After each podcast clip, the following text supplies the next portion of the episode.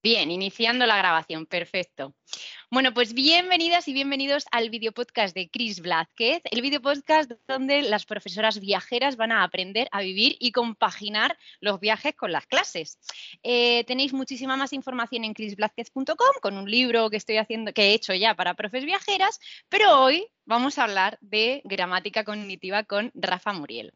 Rafa es un profe apasionado de la L y él es el formador de la gramática cognitiva. Eh, gracias a ella, a la gramática cognitiva, tu estudiante va a entender por qué la dije está mal y eh, la, pues yo qué sé, la olvidé está bien, por ejemplo. Y porque una cosa es saber nosotras que si está bien o no, y otra cosa es enseñársela a los alumnos y a las alumnas. Eso es lo que a mí por lo menos me ha enseñado la gramática cognitiva.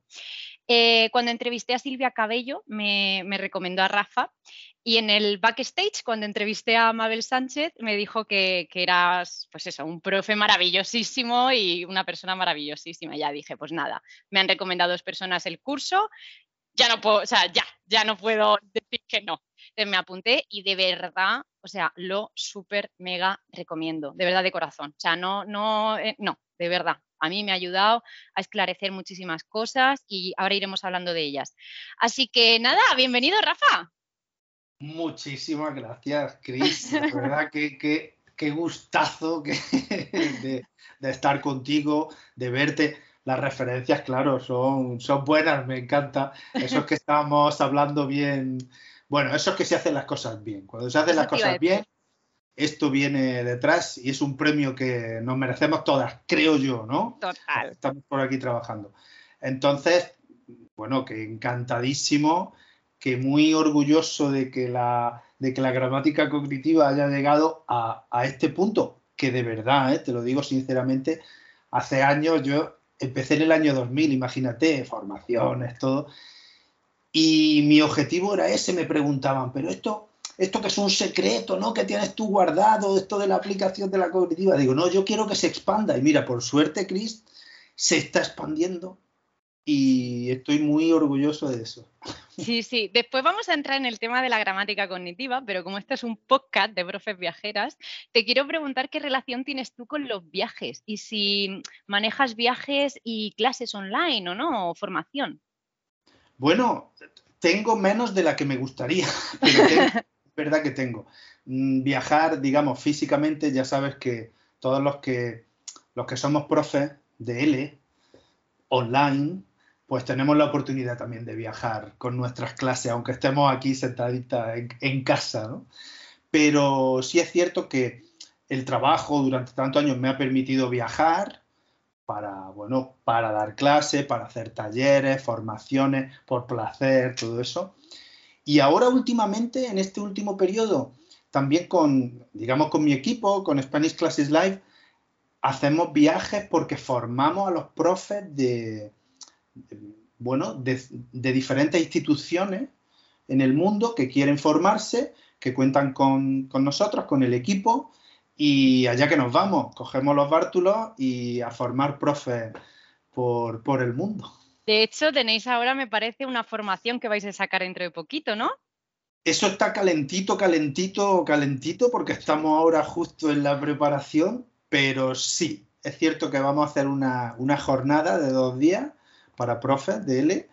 Y bueno, vienen jugosas, va a ser muy chulo porque, bueno, tenemos una, una colaboración que trabaja con nosotros ahora, que supongo que conocerás, que es Jennifer Niño, que va a hacer las delicias de la creación de, materiales y recursos. Y yo pondré la nota, vamos a decir, de, la magia cognitiva. Es que me encanta porque es como, entre comillas, lo clásico, es decir, el, estudio de la gramática con la más, lo más novedoso, que es las inteligencias artificiales, imagino, ¿no? Toda la, parte tecnológica. ¡Fum! Es, es, algo, mira, hablamos mucho de magia últimamente, muy gracioso, pero es que es cierto. Mm, si tú aunas un poquito el conocimiento que puede venir de ahí, ¿no? De un poquito más llevado de la lengua, del conocimiento de la lengua, que es importante, que es lo que le da, digamos, a, a profes de, todo el mundo la seguridad. Si eso te da la seguridad ya de poder dar clase y ahora te llega una joya, una experta como Jennifer y te dice, venga, ahora herramientas usando inteligencia artificial, nuevas tecnologías, todas las TICs, y claro, se te cae la baba, o sea, cuando ella empieza a... Esa sinergia es espectacular, o sea, que yo pueda, pues yo, lógicamente, como muchos y muchas profes, no somos expertos en diseño y en creación de materiales, pero claro, si yo tengo la oportunidad de hacerlo, eh, pues ese, ese, empaste es brutal. perfecto, perfecto. Eh, vale, quiero, a ver, eh, quiero decir que, bueno, tú has hecho un montonazo de entrevistas, tienes hasta también el curso gratuito donde hablas de gramática cognitiva. entonces, quiero que nos expliques un poquito de gramática cognitiva, pero no quiero que sea la, misma entrevista que hace siempre, no por nada, porque ya está ese material en eh, que pueden ir a verte, que todas las personas que te hacen entrevistas hacen entrevistas maravillosas. Entonces, brevemente, ¿nos podrías explicar qué es la gramática cognitiva? Claro, lo voy a hacer diferente, venga. Vale. no, lo voy a hacer muy sencillo, porque realmente una de las cosas por las que a la gente le está gustando mucho es esa sencillez, la naturalidad de cómo llevarlo a clase de Creo que por ahí van los tiros. Entonces, para decirlo de una manera sencilla, esto se trata de que cada palabra de nuestra lengua tiene un significado. Pero no entendamos solamente lo que se aprende como vocabulario. Claro que coche tiene un significado y casa tiene otro. No, me refiero también a incluir todo el sistema verbal. Es decir, cuál es el significado de la palabra cantaba, cuál es el significado de la palabra canté, qué es lo que transmiten, cuál es su intención comunicativa. Y ya está. Una vez que nosotros y nosotras nos ponemos a estudiar cuál es ese significado, qué es lo que transmite, eso será la lógica que hace funcionar, te he dicho un ejemplo, el mecanismo de contraste entre esos dos pasados. Entonces, lo vamos a ver de una manera mucho más lógica. Y esto, que se hace con cantaba, con canté, pues se puede hacer con todos los contenidos. Es decir, en el fondo nos concentramos en, ir sabiendo qué significa, qué transmite cada palabra para ver su funcionamiento. Esa es la base de la aplicación de la cognitiva. ¿Qué ganamos con eso? Pues ganamos eliminar todas esas, ya sabes, todas esas listas de usos que nos mortifican diariamente y los manuales ahí con unas gramáticas muy disecadas que se quedan ahí un poco, ya sabes, como de piedra ahí amarilla, un poquito oxidada. Esa es la idea, no tiene más historia que esta, que es al final darle la herramienta a, a profes para que puedan sentirse con mucha seguridad a la hora de conocer cómo funciona su lengua. Chim, pum, se acabó. Y ya no solo conocer, em, Rafa, sino el saber explicarla, porque a mí me pasaba que yo sí lo sabía, porque es como, es que lo sé, es que no, no, es la dije, es que le dije, pero no sabía explicarlo bien, porque como, eh, entonces, entonces yo creo que el kit de la cuestión, y por eso recomiendo de verdad tu curso, es que eh, lo haces fácil para el estudiante, para que lo entienda el profe, obvio, pero para el estudiante entenderlo. Claro, ahí se produce, Cris, como una terna, ¿no? La primera es la que más seguridad le da a, los profes, a las profes, que es el conocimiento de su propia lengua, cómo funciona, pero evidentemente el segundo paso es cómo llevo yo esto, cómo se lo llevo yo a mi estudiante. Y el tercer paso es qué recursos voy a utilizar para llevárselo a mi estudiante. Ya cuando tenga ese, ese, ese triunvirato, ya triunfa. Exacto. Y todo eso lo, tenéis de verdad que os lo recomiendo, lo tenéis en su curso. Cachitos. todo eso está en los cachitos, en los famosos cachitos, que cuando lo veo en televisión a veces, no, cachitos, ya me da cosquilleo, ¿no? ¿Sales en tele y todo? No, no, no en tele, no en tele. Te, voy a dar la primicia, es que no sé si tú los conoces. El nombre de mi formación, cachitos, ¿no? De gramática cognitiva, vino hace muchos, muchos años porque a mí había un programa de televisión en, España que se llama Cachitos de Hierro y Cromo. Y es un programa, ¿no lo conoces? Pues búscalo. Vale. Una maravilla. Son es un programa musical, son trocitos de música de diferentes grupos con temáticas muy graciosos, tienen unos como letreros que van guionizando la música y me encantaba, hacen muchísimos especiales, son geniales en la programación, editores, los guionistas son maravillosas. Y bueno, de ahí, de ese, digamos, de ese gusto salió, ¿por qué no cachitos de, de gramática cognitiva. Vamos a separar esto y darle la atención que se merece. Qué guay, me gusta. Y una pregunta, Rafa, si tú esta, la gramática cognitiva empezaste a conocerla en los 2000, si no me equivoco, más o menos. Yo empecé en el mundo L en el 2000. ¿Y la gramática cognitiva más o menos? pues dos o tres años después, yo como, como cualquier profe de L, Mm, hemos pasado por el suplicio, y bueno, no tanto suplicio, pero de trabajar al principio con gramática tradicional. Esto la gente dice, no, es que tú le das mucha caña a la gramática tradicional. Digo, no, tampoco es esto. Es simplemente que, que se puede evolucionar, que yo también pasé por ahí y había cosas que me convencían más y otras que menos. Y por eso, por suerte aquí en Granada, donde yo vivo, estaban los, lo digo, los grandes gurús de la gramática cognitiva en ese tiempo estaban aquí, Ruiz Campillo, Castañeda, Real Espinosa, Reyes Llopis, todo esto que para hacer ahora mismo los 10 mandamientos de, ¿no? de la cognitiva. Y tuve la suerte de estar por aquí y de aprovecharme de eso y pues de ahí viene todo esto por suerte. ¿Y, qué le dirías a alguien que te podría decir, pero algo que es de principios de los 2000 no estará ya un poquito pasado, ¿sabes? Como old fashion o algo así? Yo creo que al contrario, justamente, o sea, tiene muy poco recorrido todavía, aunque está avanzando mucho.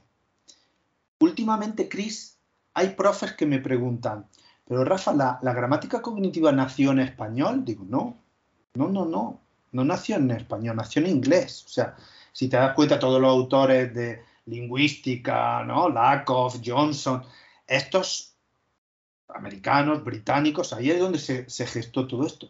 Pero es totalmente cierto que en los últimos 25 años la gramática cognitiva se ha desarrollado a un nivel potentísimo en español, dándonos herramientas, publicaciones que hay que aprovechar muchísimo. Y te diría que me encantaría, porque el inglés también es una lengua que, que me gusta mucho, en mi segunda lengua, pero te aseguro que encuentro mucho más, mucho más material práctico de cómo llevarlo a clase ya en español que en inglés.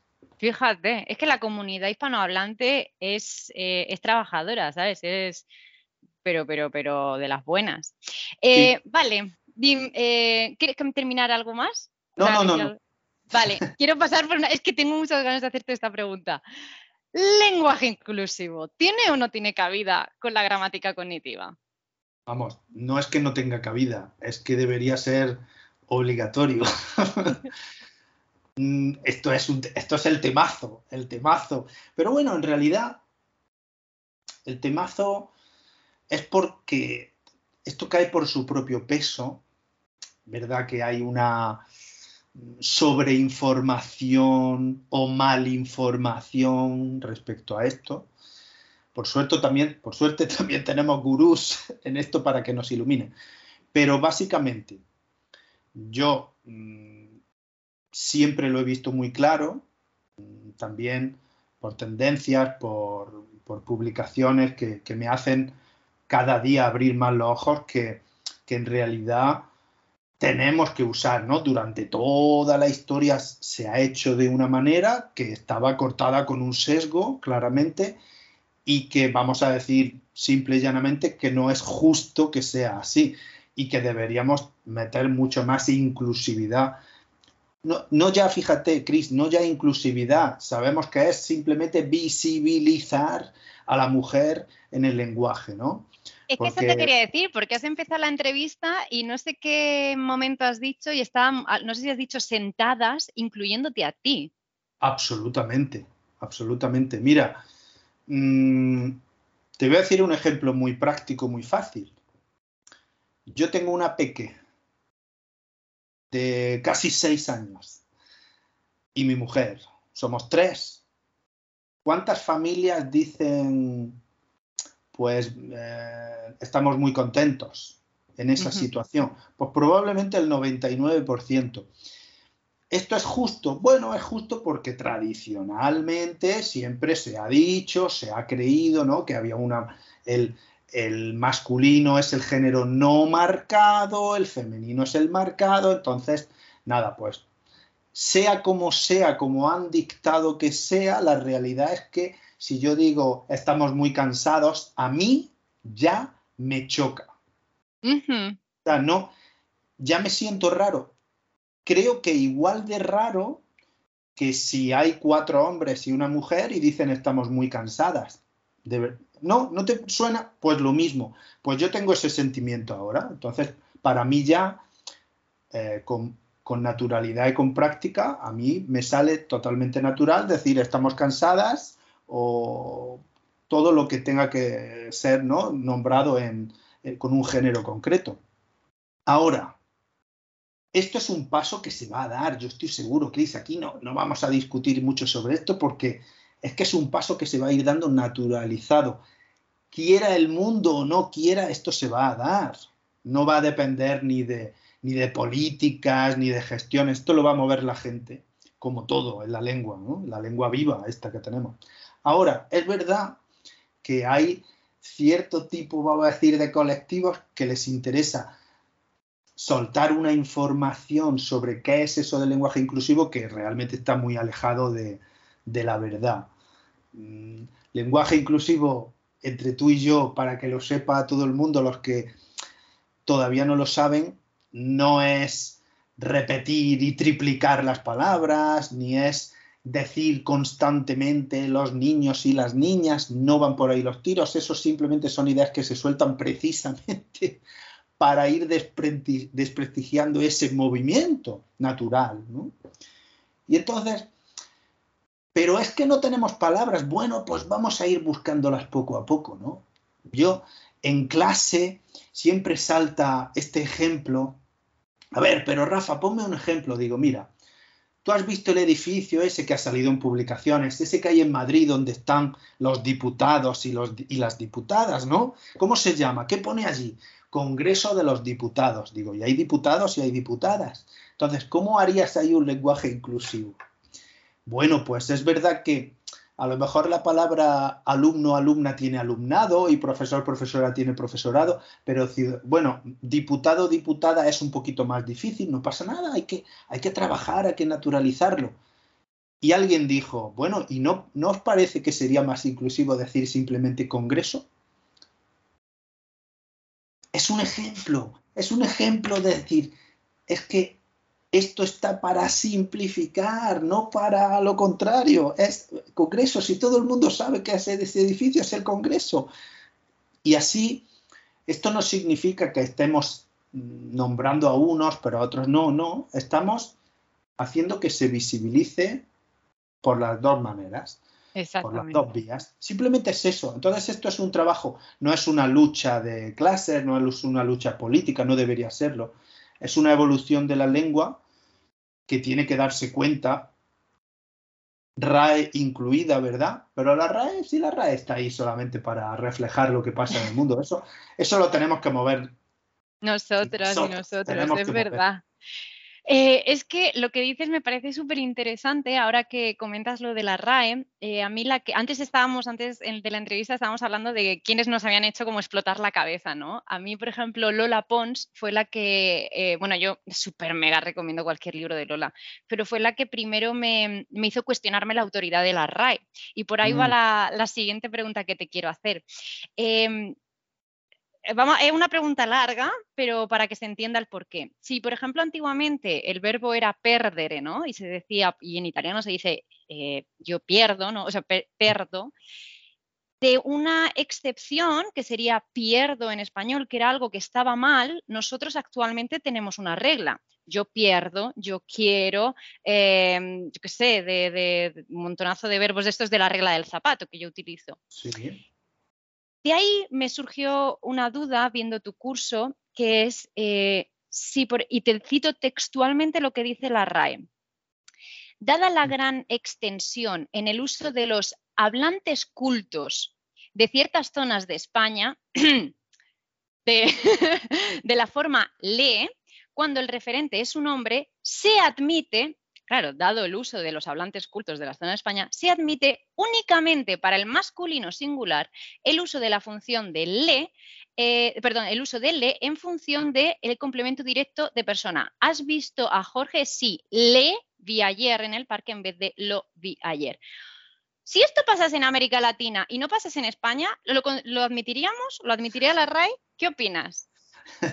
Yo espero que la RAE ya tenga su, de hecho sé que lo tiene, sus conexiones con raíces, ¿no? Vamos a decir, hispanoamericanas, por todo Sudamérica, Centroamérica, para que ya no tengan esa, digamos, esa visión de que aquí en España es donde se cuece todo eso.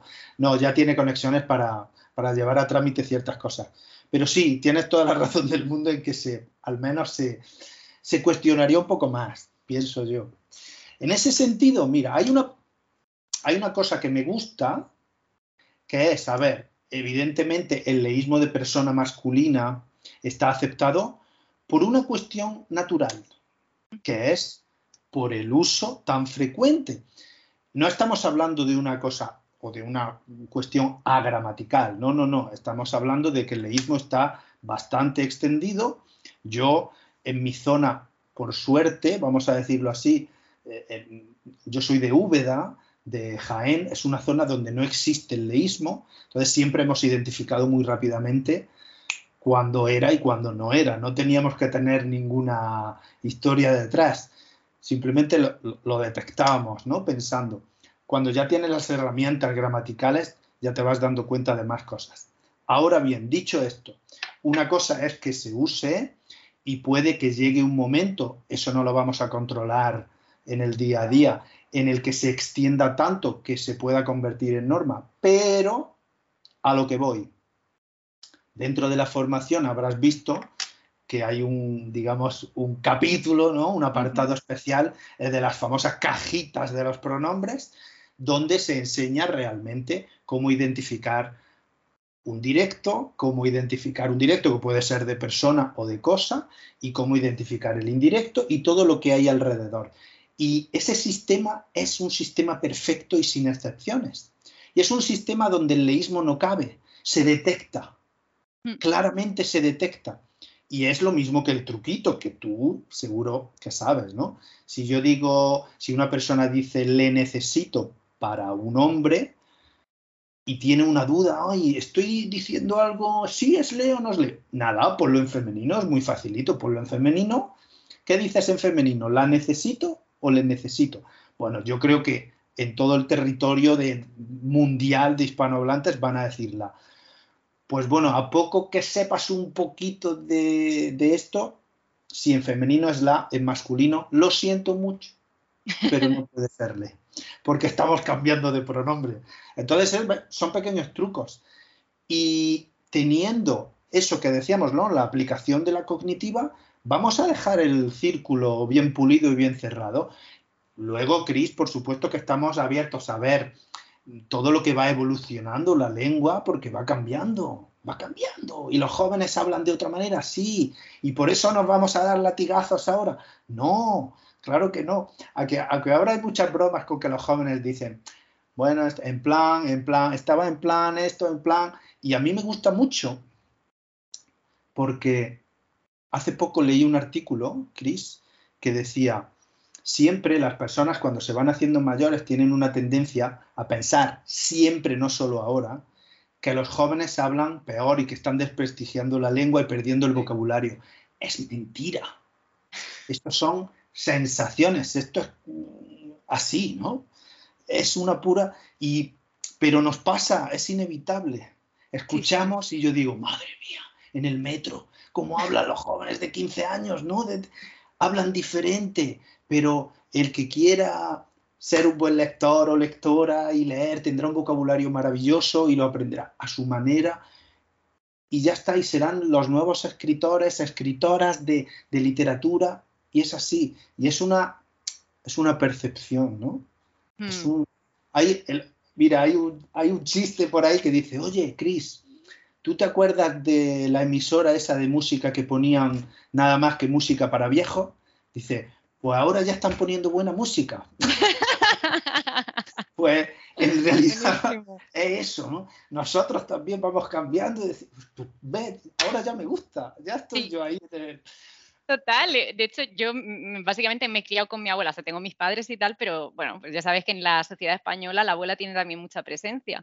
Y, y, a mí mi abuela me contaba que ella pensaba eso de sus hijos. Y mis, mis padres y mis tíos piensan eso de sus hijos, ¿no? De mis primos y de mis hermanos. Y es como, es que es natural y seguramente yo lo piense, aunque me pasa como a ti, que ya estoy prevenida, digo, pues es que es como el ciclo natural, ¿no? Eh, de hecho, y ahora comentando como lo de en plan, yo recuerdo cuando estaba en segundo de bachillerato leyendo García Lorca, creo que era, pondría mi mano en el fuego que era García Lorca, y decía, en, no, sé, si era la casa de Bernarda Alba, o es de, él es de, de Lorca, ¿verdad? Sí. sí. Vale, y creo que era en esa de, por si acaso, en esa de teatro, eh, creo que ponía, y aparece no sé qué, en plan vestida con flores y no sé qué a la abuela. Y era como, pone en plan, si, si Federico García Lorca dice en plan, yo puedo decir en plan. Y a mí mi madre no se me puede quejar. Por supuestísimo, es, es así. Otro, mira, yo escucho mucho en verdad, los jóvenes dicen mucho ahora en verdad. En Murcia se ha dicho siempre, sí. Y hay zonas, exactamente lo que te iba a decir, hay zonas donde ese en verdad ya se producía antes, lo que pasa es que ahora se está llevando al léxico juvenil. Pero el en verdad a nosotros, mira, a la gente de otras zonas, ¿cómo nos suena eso? Eh, en verdad os digo, como este, asociaciones de frases de estas muy... Y en verdad os digo, no sé, me suena a Biblia, a Jesucristo, a pero yo en Granada lo escucho, en Murcia me consta, o sea que... Sí, sí, sí, total. Vale. Eh, la, evolución es lo bonito. Exactamente. Es, eh, mira, y yo, ¿sabes lo que siento que hay un cambio, eh, que estamos viviendo un cambio total, con, por ejemplo, darse cuenta de algo? La gente, y yo incluida, yo ya, y yo ya no lo enseño, como darse cuenta de, porque es que, no, es que, se nos escapan unos test y, se no, y, yo luego hago queísmos teóricamente. Lo, y un día leyendo también a Lola Pons dije, es que nosotros estamos viviendo un, un cambio, esto es una transformación en esta expresión. ¿Qué transformaciones vendrán que nosotros consideramos ahora que son norma, que esto es así y que en el futuro dejará de serlo? O viceversa. Es, la realidad es así. Nosotros ahora nos toca vivir este proceso en el que estamos inmersos donde nos tenemos que regir, ¿vale? Hay, hay una serie de normas que por suerte estamos entendiendo su lógica, o sea, no son normas por azar, tienen una lógica detrás de su funcionamiento y es cierto que se van perdiendo, ¿no? Estoy seguro de que, estoy seguro que, me doy mm. cuenta que, me doy cuenta de que. Yo, al estar metido en este mundo, claro, me doy más cuenta todavía, lo, lo percibo con mucha más atención. Pero Mm, vamos a ver qué se produce. Es que esto sin, sin evolución, sin cambio, no, tiene mucho, mucho sentido. Es, así, va a ir cambiando de un lado a otro. Otra cosa es que cambien, digamos, funcionamientos básicos de, de nuestro sistema verbal, por ejemplo, son un poquito más complicados. Pero mira, mm, hay países, yo no sé si tú lo sabes, Francia, el francés, su famoso subjuntivo, igual que nosotros, hay muchos usos del subjuntivo en francés que se están asimilando y se están transformando en indicativo. Y eso, incluso eso, tiene una lógica. O sea, no es un azar ni es un... Hay una lógica que va haciendo... Lo que, el problema es que la mayoría no son conscientes de esa lógica que, que hace funcionar el sistema. Y por eso vemos cosas raras. En ese sentido, yo creo que el papel de la RAE debería ser bueno, el que realmente dicen que es, que es reflejar, sí. reflejar lo que la sociedad dice y bueno, no quedarse solo en la anécdota de si se dice concreta o croqueta, sino en ir un poquito más allá. Pero bueno, ahí, ahí está la cosa. Lo de los dinosaurios ya sabemos cómo, cómo va y habrá que equilibrar un poquito la balanza para que haya, más representación no voy a decir femenina, voy a decir menos patriarcal en ese sentido. Me gusta. Hace poco también pusieron la última letra que añadieron, eh, o el cambio que hubo fue metieron a, a una mujer. Eh, ya el, siguiente paso es que, porque me, no sé si ella era española o no, pero bueno, un poquito más de representación de gente con, pues, que tenga orígenes indígenas, que también, hace poco hice una entrevista ay, maravillosa a María Datel, en la que ella nos contaba eh, cómo hay personas que son hispanohablantes, o sea, que una persona que lleva, mm, que tiene 50 años es mucho más nativa que yo en el sentido del tiempo. Y, claro, si ellas, y yo lo veo muchísimo en América Latina, la influencia de las, de las lenguas originarias. Entonces, no hay que olvidar que el español convive con 420 lenguas. O sea, es lógico que haya influencias. Creo que esas influencias deben estar también reflejadas en la RAE si es que lo que hace es reflejarla, mm, teóricamente, ¿no? Eh, reflejar la realidad. En ese sentido, bueno, como te decía, por suerte también hay personas que se están dedicando con mucha fortaleza porque es un mundo donde hay que aguantar muchos envites. Sí. Pero bueno, tú y yo conocemos referentes, ¿no? Eh, hemos hablado alguna vez de, Ana Reyes, ¿no? De Towanda, Maravilla, María Martín con sus publicaciones, ¿no? Género en acción, es gente que se está dando palos por todas partes, pero que son necesarias al 100%. Y te voy a decir, aunque sea para hacer ruido, es que el ruido aquí, aunque sea empezar por el ruido, ya es bueno, porque ya saben que hay movimiento, ¿no? Esa es la, esa es la idea. Exactamente.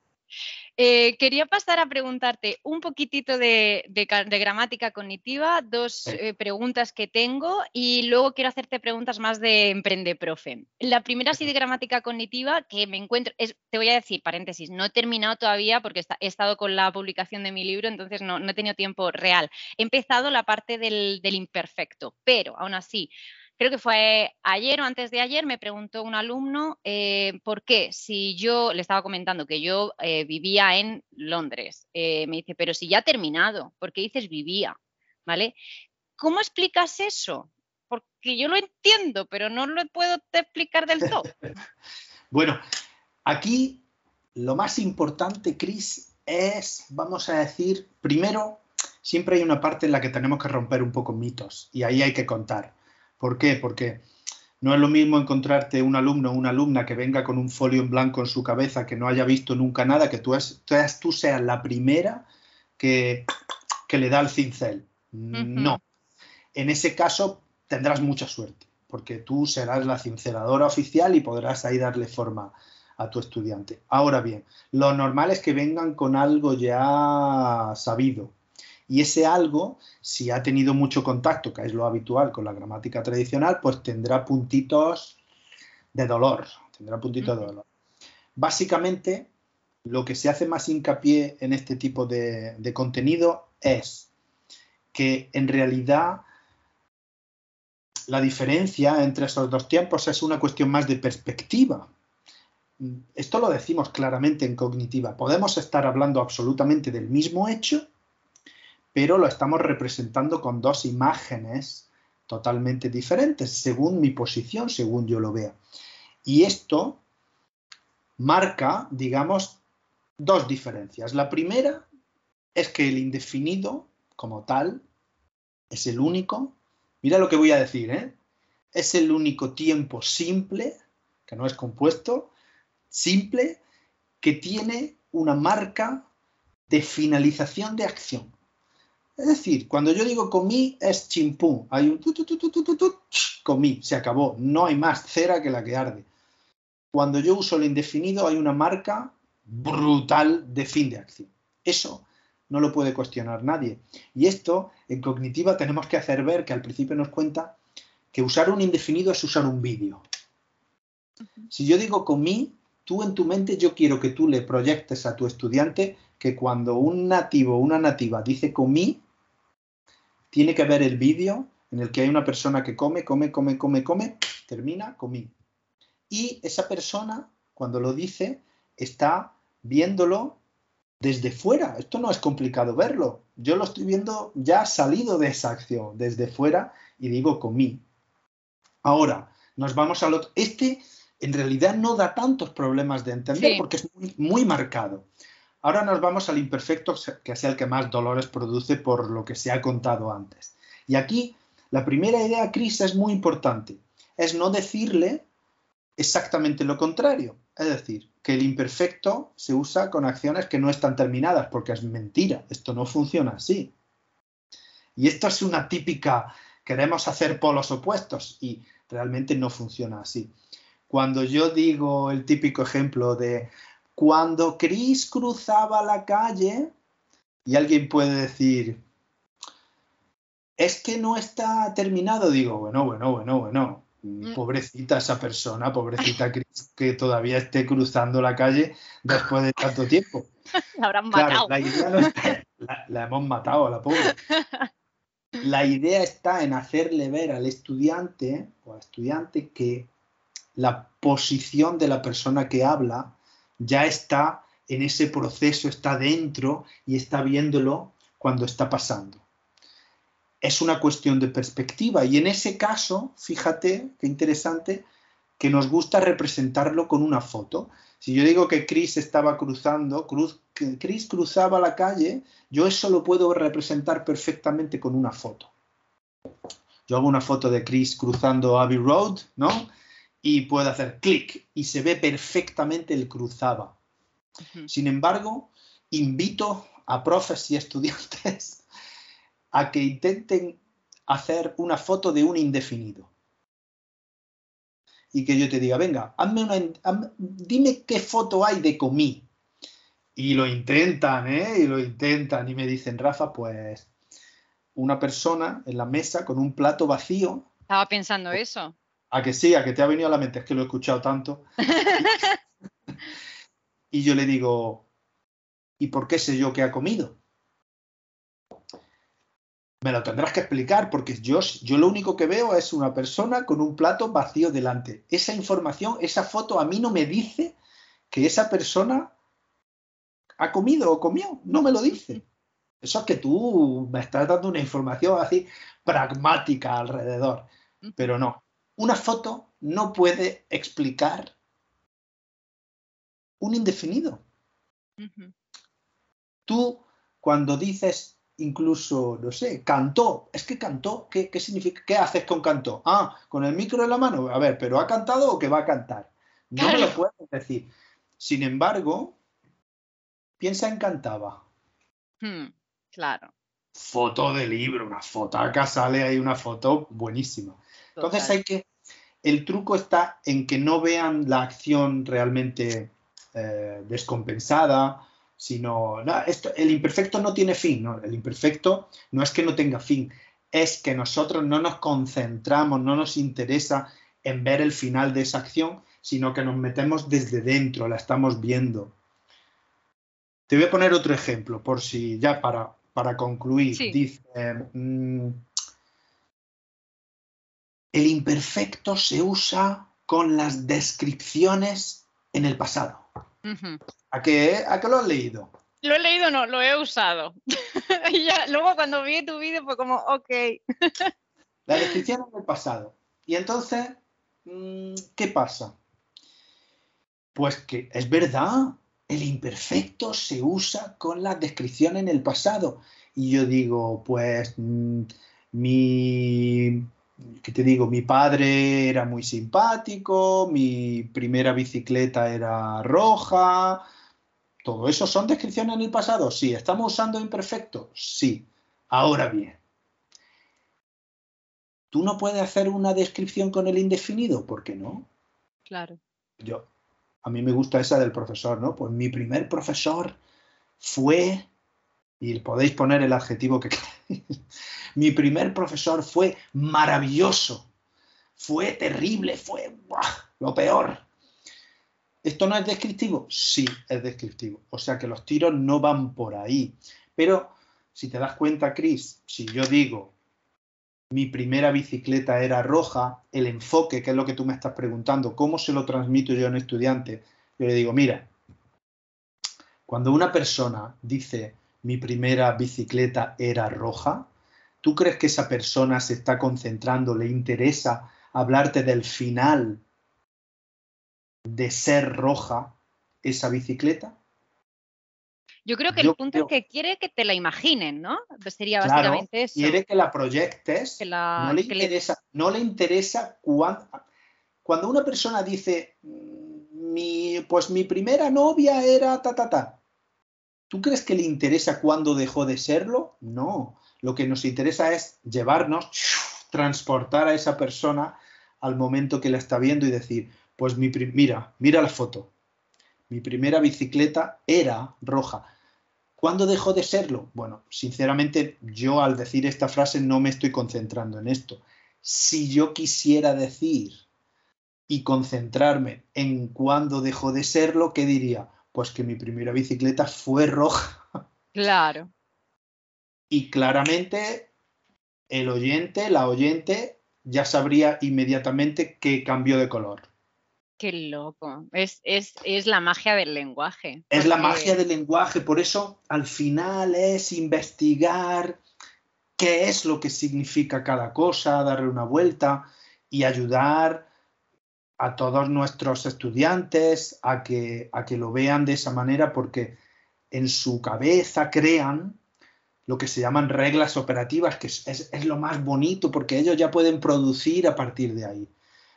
Fíjate lo que significa pasar de darte una lista de usos del imperfecto que además no dicen toda la verdad, porque está sesgada, ¿no? Mm. Y ellos ya crean una regla que se va, que se van a ir dando trastazos por todas partes, a darle realmente la regla operativa con la que van a ser capaces de, producir en libertad. es que la diferencia es abismal. Total, total. Me gusta el concepto de gramática cognitiva porque ah, por lo menos te pone el, yo me lo imagino todo, me hace como eso, el, más imaginarte incluso con por y para, ¿no? Al final imaginarte un objetivo, un este y, tal. Vale, no quiero eh, terminar sin preguntarte. Yo ahora ya no doy tanto subjuntivo, pero sí que, bueno, pues alguna vez he tenido, ya, ahora mis, mis, alumnos están en A1, A2 y me centro en eso, son los que más me gusta. También porque, te voy a decir por qué. Eh, porque me gusta saber contestarles 100% con certeza. Y yo he hecho bastantes cursos de, subjuntivo, incluso con, digamos, eminencias, y luego esas cosas las he ido poniendo en práctica y cada vez que he hecho un curso de subjuntivo iba mejor, e iba mejor. Pero aún así no me siento preparada o no me siento cómoda o que simplemente los míos son. Pero, anyway, sí que me gustaría preguntarte, ¿cómo ves el hecho de que, por ejemplo, en la frase, em, es súper guay que vengas al podcast? Es súper guay que vengas al podcast tú hablas de oscurecer, ¿no? En, de tinieblas, yo hablo de, tinieblas. Ah, es de las tinieblas.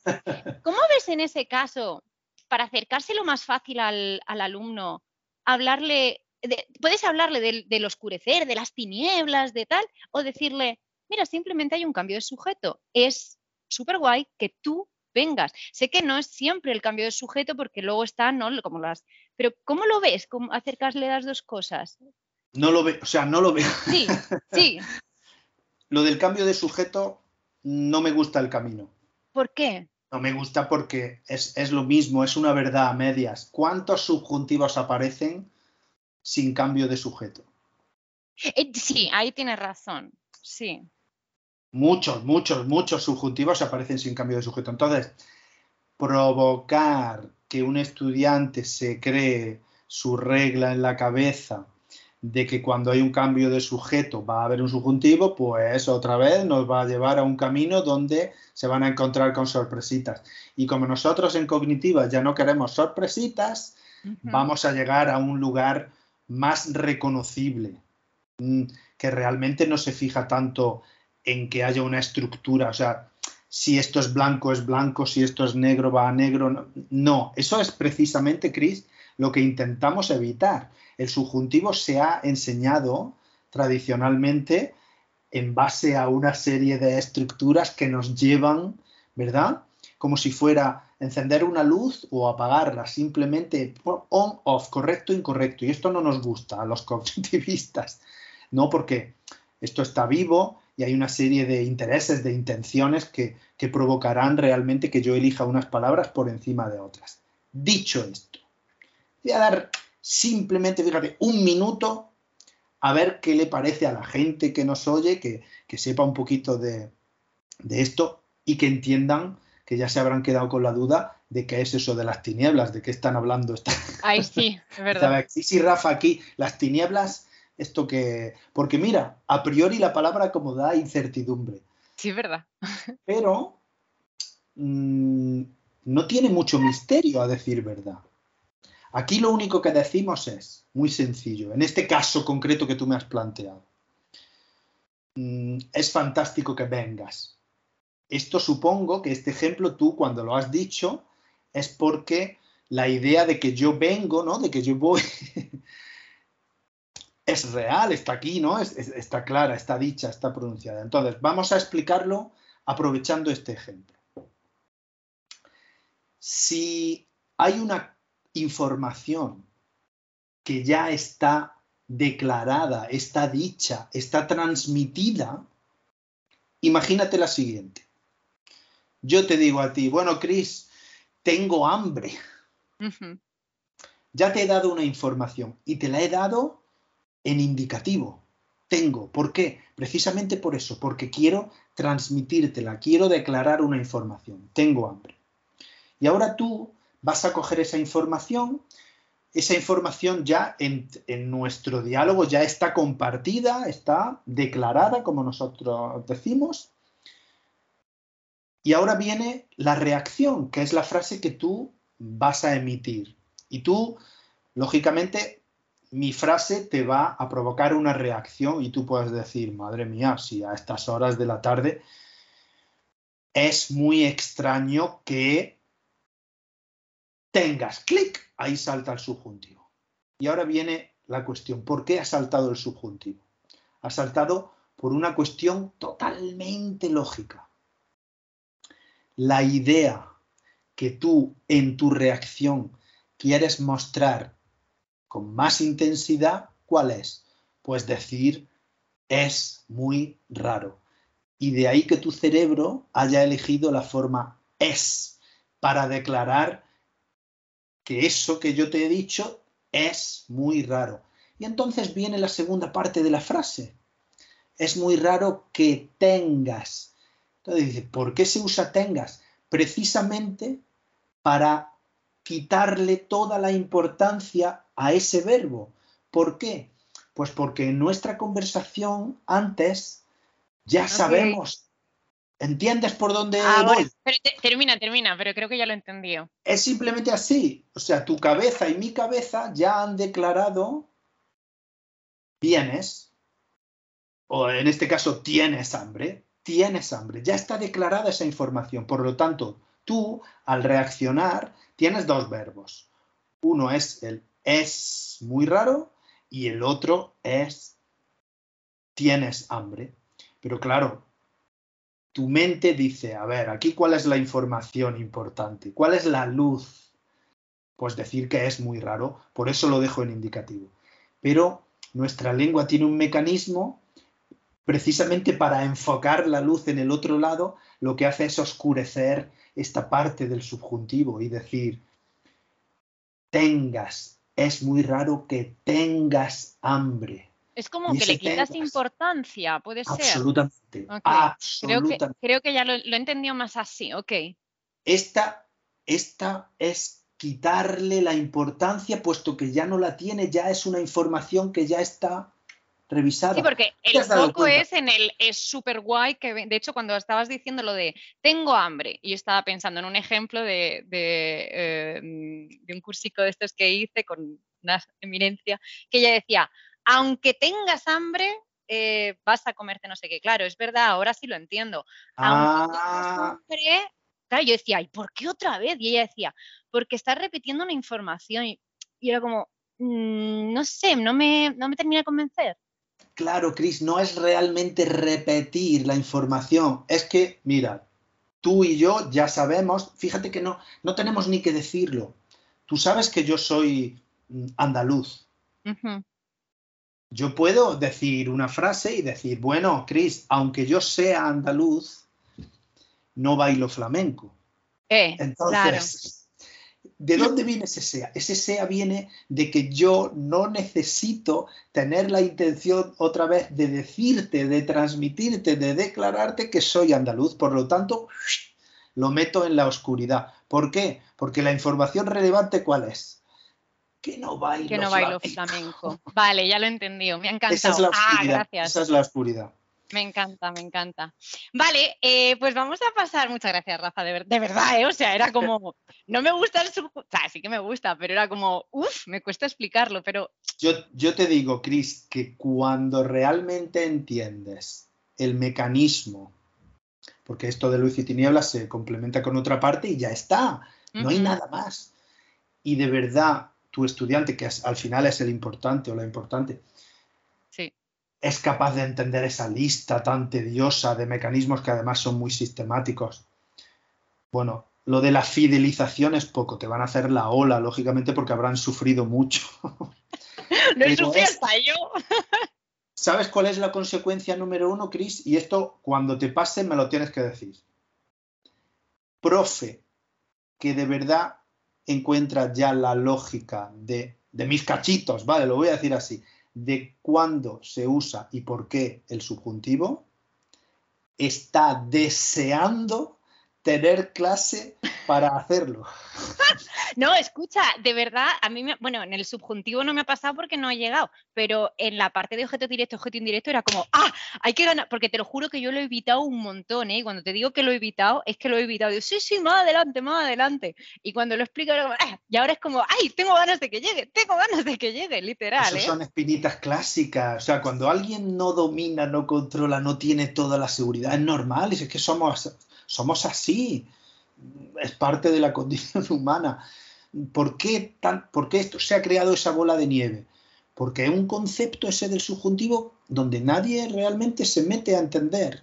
Y por eso hay el gran ogro, ¿no? La gran bola de nieve está por ahí rondando. Rondando. Bueno, muchas gracias, Rafa, por ahí. Eh, vamos a pasar. ¿Tienes, un, ¿Tienes minutitos? Claro. ¡Ay, qué bien! Eh, me da muchísima curiosidad. Eh, corrígeme si me equivoco, tú no tienes página web, ¿verdad? Propia, me refiero. Propia no, porque yo estoy con mi super Exacto, pero vale, esto es muy reciente, quiero que hablemos de eso, pero me explota la cabeza, de verdad te lo digo a nivel de marketing y todas estas cosas, ¿cómo has llegado? O sea, no, no te estoy quitando mérito, cuidado, sino ¿cómo, cómo, porque tu contenido es bueno, cuando un contenido es bueno, es bueno, pero eh, ¿cómo has llegado a ser el formador de cognitiva sin tener página web propia? bueno, vamos a ver, voy a matizar. Ah, vale. Eh, yo era parte, era parte, digamos, de un grupito que teníamos una, una web, sí, que era enseñando español online, pero era, pues bueno, un compendio de cómo crear tu negocio también, la parte académica, eso era un poco mis primeros pasos en el mundo online, ¿de acuerdo? Un poco que también tocaba temas de, mentalidad, de negocio y de formación, porque tenía todo eso. Eso ha sido un poquito el trampolín, ¿verdad? Y también, lógicamente, los años de experiencia, formadores, etcétera. Y de ahí es verdad que con trabajo, eso nadie lo va a... Es evidente, hay que trabajar para llegar a, estos lugares, pues descubrí, o vamos a decir, nos descubrimos mutuamente el maravilloso equipo en el que trabajo ahora, que además, bueno, tenemos noticias, ¿no? Tenemos nuestro, nuestro nuevo perfil de, Instagram especial para, para profes. Si alguien conoce Spanish Classes Live, que es ¿no? mi equipo, eh, por ejemplo, en Instagram, pues estaba hasta hace nada, nada, nada, nada, junta la enseñanza con estudiantes, para profesores, pero ahora, por suerte, hemos separado y ahora ya es canela en rama. Tenemos formación L Spanish Classes Live, que es el perfil de Instagram donde volvemos locos y locas a profes de todo el mundo para que revolucionen sus clases y apliquen gramática cognitiva. Y ahí se pueden, lógicamente, echar un vistazo. Como tú decías, hay, hay un mini curso gratuito de cognitiva para estos, digamos, para estas personas que todavía no saben de qué va esto. Creo que es muy, muy bueno que le den una vuelta y que por eso pusimos esa, idea para realmente para dar a conocer y nos trae muchas alegrías. La verdad es que el equipo, como te decía, desde el año pasado, formar parte de, de un super equipo especializado haciendo las cosas muy bien, engranaje perfecto, cada cosa en su lugar, integrado, wow, yo esto se me cae la baba todavía y estoy dentro, imagínate. Sí, no, no, y funciona súper bien, de verdad. De hecho, de, en el grupo de prof, yo por ejemplo tengo un grupo de, WhatsApp de profes viajeras, que bueno, que quien quiera apuntarse a través de la newsletter le llegará el enlace y lo, comentamos, como, como vosotros tenéis algo tan bien formado. O sea, de verdad, es que, eh, pero por todos lados, es que a nivel visual, a nivel de contenido, a nivel de equipo, de gente, todo, fantástico. Esto es porque hay un par de ojeadores con muy buen gusto y que saben lo que hace, que han dicho, guau, para, para, para dedicarse al contenido quiero a la mejor persona, para dedicarse al marketing el mejor. Para... Esto es así. ¿Qué te voy a decir? Que todos los equipos mm, son así. Estamos ¿No te parece que estamos acostumbradas a a, esto de los trabajos en equipo en el cole donde siempre había una pata coja. sí. Aquí no hay. Aquí no hay, no hay, no hay, porque además esto es contagioso. Cuando, cuando todo el engranaje funciona tan bien y se hacen las cosas muy bien y hay muy buena sinergia, pues salen cosas buenas. ¿Qué te voy a decir? Literal, ¿eh? Literal. O sea, pero de verdad y para, cualquier cosa. O sea, un ejemplo tonto, en el grupo de WhatsApp yo me empeño muchísimo en que haya buen rollo, en que no se critique y, que sean, si queremos, críticas constructivas y tal. Pero cuando hay, es que, es que no, es que no tenemos haters, es que es todo muy bonito, de verdad. Cuando se, es que se contagia, cuando las cosas se hacen bien, como es vuestro caso, súper. Quería preguntarte también, este, mm, ¿el nicho te eligió a ti o tú elegiste al nicho? bueno, yo creo que, uf, qué buena pregunta, qué buena pregunta. Yo creo que el nicho me eligió a mí. Ok. Porque, a ver, después de tantos años concentrado en la enseñanza exclusivamente de estudiantes, es cierto que mi formación ya esos pasitos en la cognitiva ya van dando pistas de que vas a otro nivel. Entonces, yo tengo clarísimo que la formación de profes es un, es un mundo en el que me siento en mi salsa, en mi salsa total.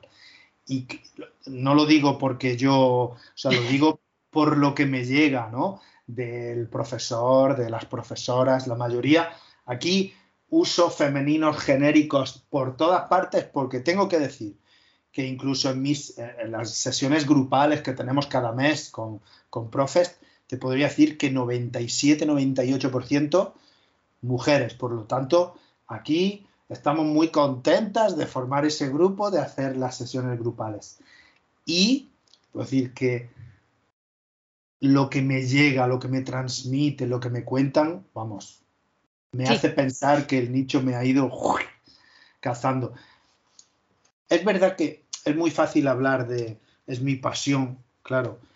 Es algo en lo que estoy muy a gusto, es algo que me han dicho que hago bien y entonces si se junta todo, pues llega ese momento, llega ese momento en el que estás disfrutando, que no quita que tú estás usando las horas de tu vida, de tu tiempo y que las puedes dedicar para otra cosa, ¿no? Puedes irte a la piscina también, pero hay que equilibrarlo. Y esto también mm, es una cosa, es una cosa a tener en cuenta. Hay que equilibrarlo todo, la conciliación, eh, el trabajo en casa, con todo esto, pero sobre todo estar a gusto y por eso el nicho, yo creo que el nicho ha ido ahí a Qué guay. Pues me viene genial lo que acabas de decir, porque también quería preguntarte cómo es un, día normal tuyo. ¿Tú sigues dando clases o es ya solo... Eh, ¿Cómo estás pues ahora soy 100% un, bueno, un miembro del equipo de Spanish Classes Live. Es verdad que también tengo posibilidad de dar clase a estudiantes, porque yo tengo mis bueno, digamos, mis fuentes, también con Spanish Classes Live, de poder dar clase a estudiantes, pero el grueso de mi tiempo ya es la formación. Pero para contarte un día, pues mira, por suerte ahora organizo mi tiempo, estrategias, ya sabes de qué va esto, para que mis mañanas sean muy productivas, que haya un poquito de deporte, que haya también trabajo, sí, porque si no, imagínate, ¿no?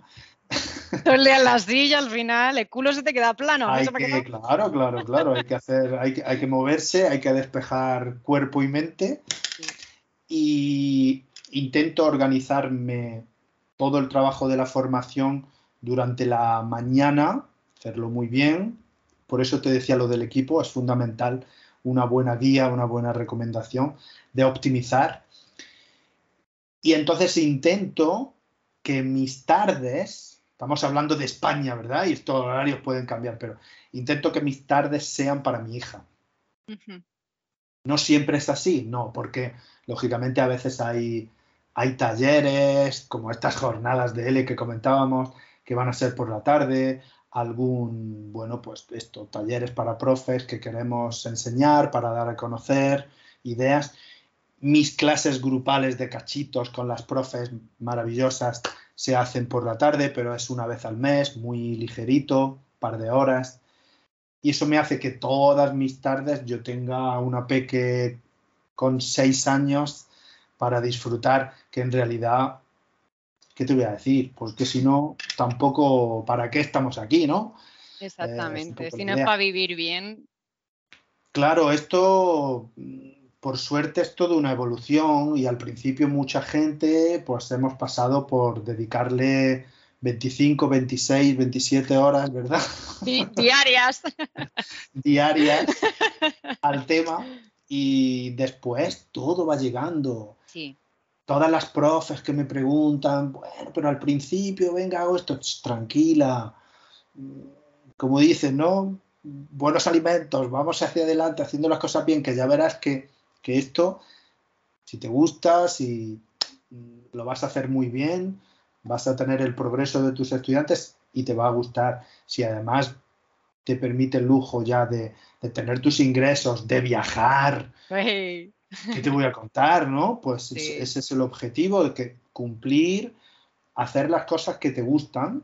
Mira, ayer escuché una entrevista a una de mis actrices favoritas, Lola Herrera, una mujer mayor, maravillosa y dijo, le preguntaron, bueno, ¿qué haces en tu vida? ¿No? ¿Le dedicas al tiempo al teatro? Ella hace teatro.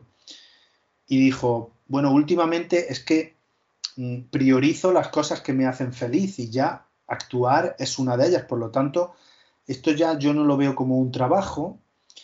Mm, yo ya, ella, una mujer de ochenta y pico, si no tiene noventa, mayor ya. Pues dice, ¿qué, ¿qué actividades? Dice, pues mira, leer un buen libro, ver una buena serie, escuchar un buen grupo de música, son, son actividades que se pueden hacer tranquilo, que no necesitan que tú tengas 20 años, ¿no? Entonces estoy priorizando en mi vida las actividades que me dan goce puro, pero con sentido común, lógicamente, de lo que yo puedo hacer según mi edad. Y eso me pareció tan, tan, eso, tan de sentido como que, dije, mira, ha priorizado y estar en el teatro y todo. Pues cada una que priorice las cosas que quiere hacer en su vida. Ya nosotros nos vamos a encargar desde aquí de decir que la enseñanza L, en ese sentido, es maravilloso, ¿no? De lo que te aporta. Es que si te gusta, yo creo que, o sea, yo lo digo, pero a mí me encanta, pero es que porque yo creo que aunque no fuese, imagínate, yo en realidad soy de educación infantil, pero aunque yo no, que si me hubiese dedicado a eso, yo seguiría leyendo libros de lingüística, a lo mejor no me hubiese metido en gramática cognitiva porque en mi profesión, pero es que sí, es que me encanta. Entonces, si tenías la suerte de poder dedicarte a lo que te gusta y en mi caso encima también, porque me encanta viajar, eh, puedo viajar y compaginar las dos cosas, es que, mm, es que vivo, yo, yo te, te, lo digo, vivo como en una, o sea, no, no, quiero idealizar la vida de viajes ni nada de eso, ni, ni la parte de emprendedor que, o emprendedora, que todo es maravilloso, no. Pero, chica, si podemos hacer un poco, eh, dedicarnos a lo que nos gusta, a lo que nos hace feliz, tapas al juego de la vida. Absolutamente, oh, de verdad, ¿eh? de verdad, te lo has pasado. Le has dado la vuelta, ¿no? Le has dado la vuelta. bueno, ¿verdad? Rafa. Oye, no quiero quitarte mucho más tiempo, pero de verdad, o sea, muchísimas gracias, me ha encantado. Ya solo con que me hayas eh, desoscurecido, no mentira, me has um, aclarado todo el tema del subjuntivo, eh, es que de es verdad... Una perlita, tú sabes, una perlita, cositas que, que hay que ir descubriendo, ¿no? Y que están todas en cachitos, recordamos, en cachitos. Eh, claro, están, sí. ¿Dónde, para terminar, dónde podemos encontrarte? Podéis encontrarme por muchas partes, pero bueno, sobre todo redes sociales. Ya digo que con el equipo de Spanish Classes Live es muy fácil encontrarnos en el Instagram, en LinkedIn o LinkedIn, pues también es fácil. Rafael Muriel, también me podéis encontrar por todas partes. Y sí es verdad que invito ahí a profes a que al menos, yo no te digo ya que entren, que, que le den una oportunidad y que vean qué es eso de la cognitiva, que para eso está, y después que cuenten conmigo para preguntarme, que yo estoy abierto, que estoy aquí. hacemos sesiones de orientación gratuitas por si alguien, mira Rafa, yo quiero, en mi caso particular, tú venga y me das un consejo para, porque quiero hacer la formación, pero hay diferentes opciones, quiero grupales, venga, échame un cable y, y ningún problema en buscar un huequecito y ayudar al personal a que, a que dé pasitos. O sea que en ese sentido creo que la personalización también es uno de los grandes éxitos de, de Spanish Classes Live, pienso. Sí, es verdad, porque da la opción de clases. Bueno, pues de verdad, muchísimas gracias. Ha sido un placer tenerte aquí y, y nos vemos en Granada. Y o cuando quieras, tienes las puertas de la Alhambra abiertas de par en par. Perfecto, muchas gracias, Rafa. Un abrazo. A ver,